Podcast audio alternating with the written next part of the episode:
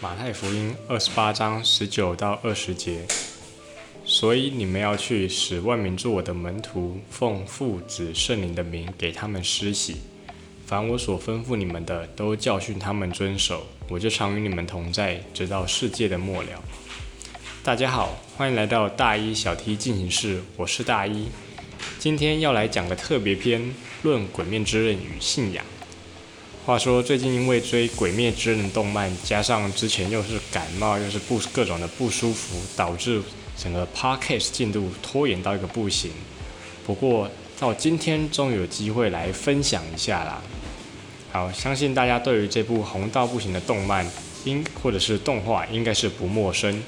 加上最近的电影版也是各种的破票房记录，想要不知道应该也是很困难吧。这部动漫不仅充满热血，招式各种酷炫，重点是内容也是相当的有深度。感觉蛮少有动漫可以这么激起热潮的，不仅是小男生，连女生和成人也都很喜欢。我想其中很重要的一点就是作者从身为女性的细腻观点去描写整个剧情，而且里面描写的亲情描的亲情部部分真的非常的动人，甚至害我后来还哭了两次。一般的动漫都只会对主角或好人有比较多的描述，但鬼灭对于坏人也是有诸多的描写。可以看到，每个坏人基本上都是有一些悲惨的过去，就连那个大 boss 也不例外。这点其实跟现实很像，也就是俗话说的“可恨之人亦有其可怜之处”。而主角与其他不同鬼杀队成员不同的是，他并没有被仇恨所蒙蔽，他恨恶那些鬼的所作所为，但他也很怜悯他们的过去，几乎让每个恶鬼在死之前都能重新回归本心。而谈到信仰，其实基督徒，特别是那些宣教士和鬼杀队，可以说是如出一辙。他们四处奔走，放下他们过去所有的，背负了许多的辛劳，为的是让福音广传。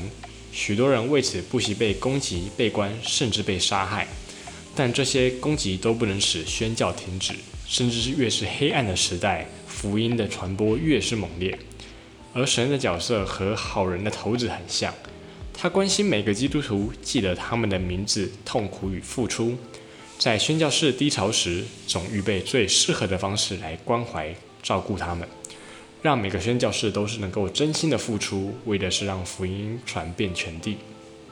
最后，从今天的这段分享，我们可以看到：一，或许我们不像鬼杀队的成员背景那么的凄惨，但我们每个人都是被赋予让福音广传的大使命。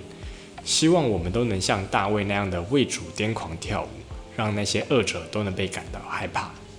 二，传福音就像杀鬼一样，直到福音广传为止是不能停止的。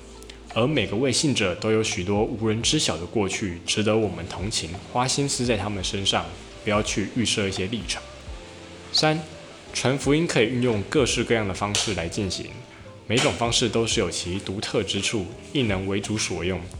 就像我们或许都不是日之呼吸的使用者，但获得胜利的原因并不是因为日之呼吸够强，而是因为每一个愿意为胜利付上代价的鬼杀队成员一一堆叠出来的。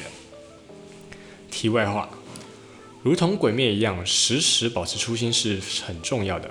不管你能力有多强，背景有多特别，若你忘记了本心，往往就会被恶者所操弄而不自知。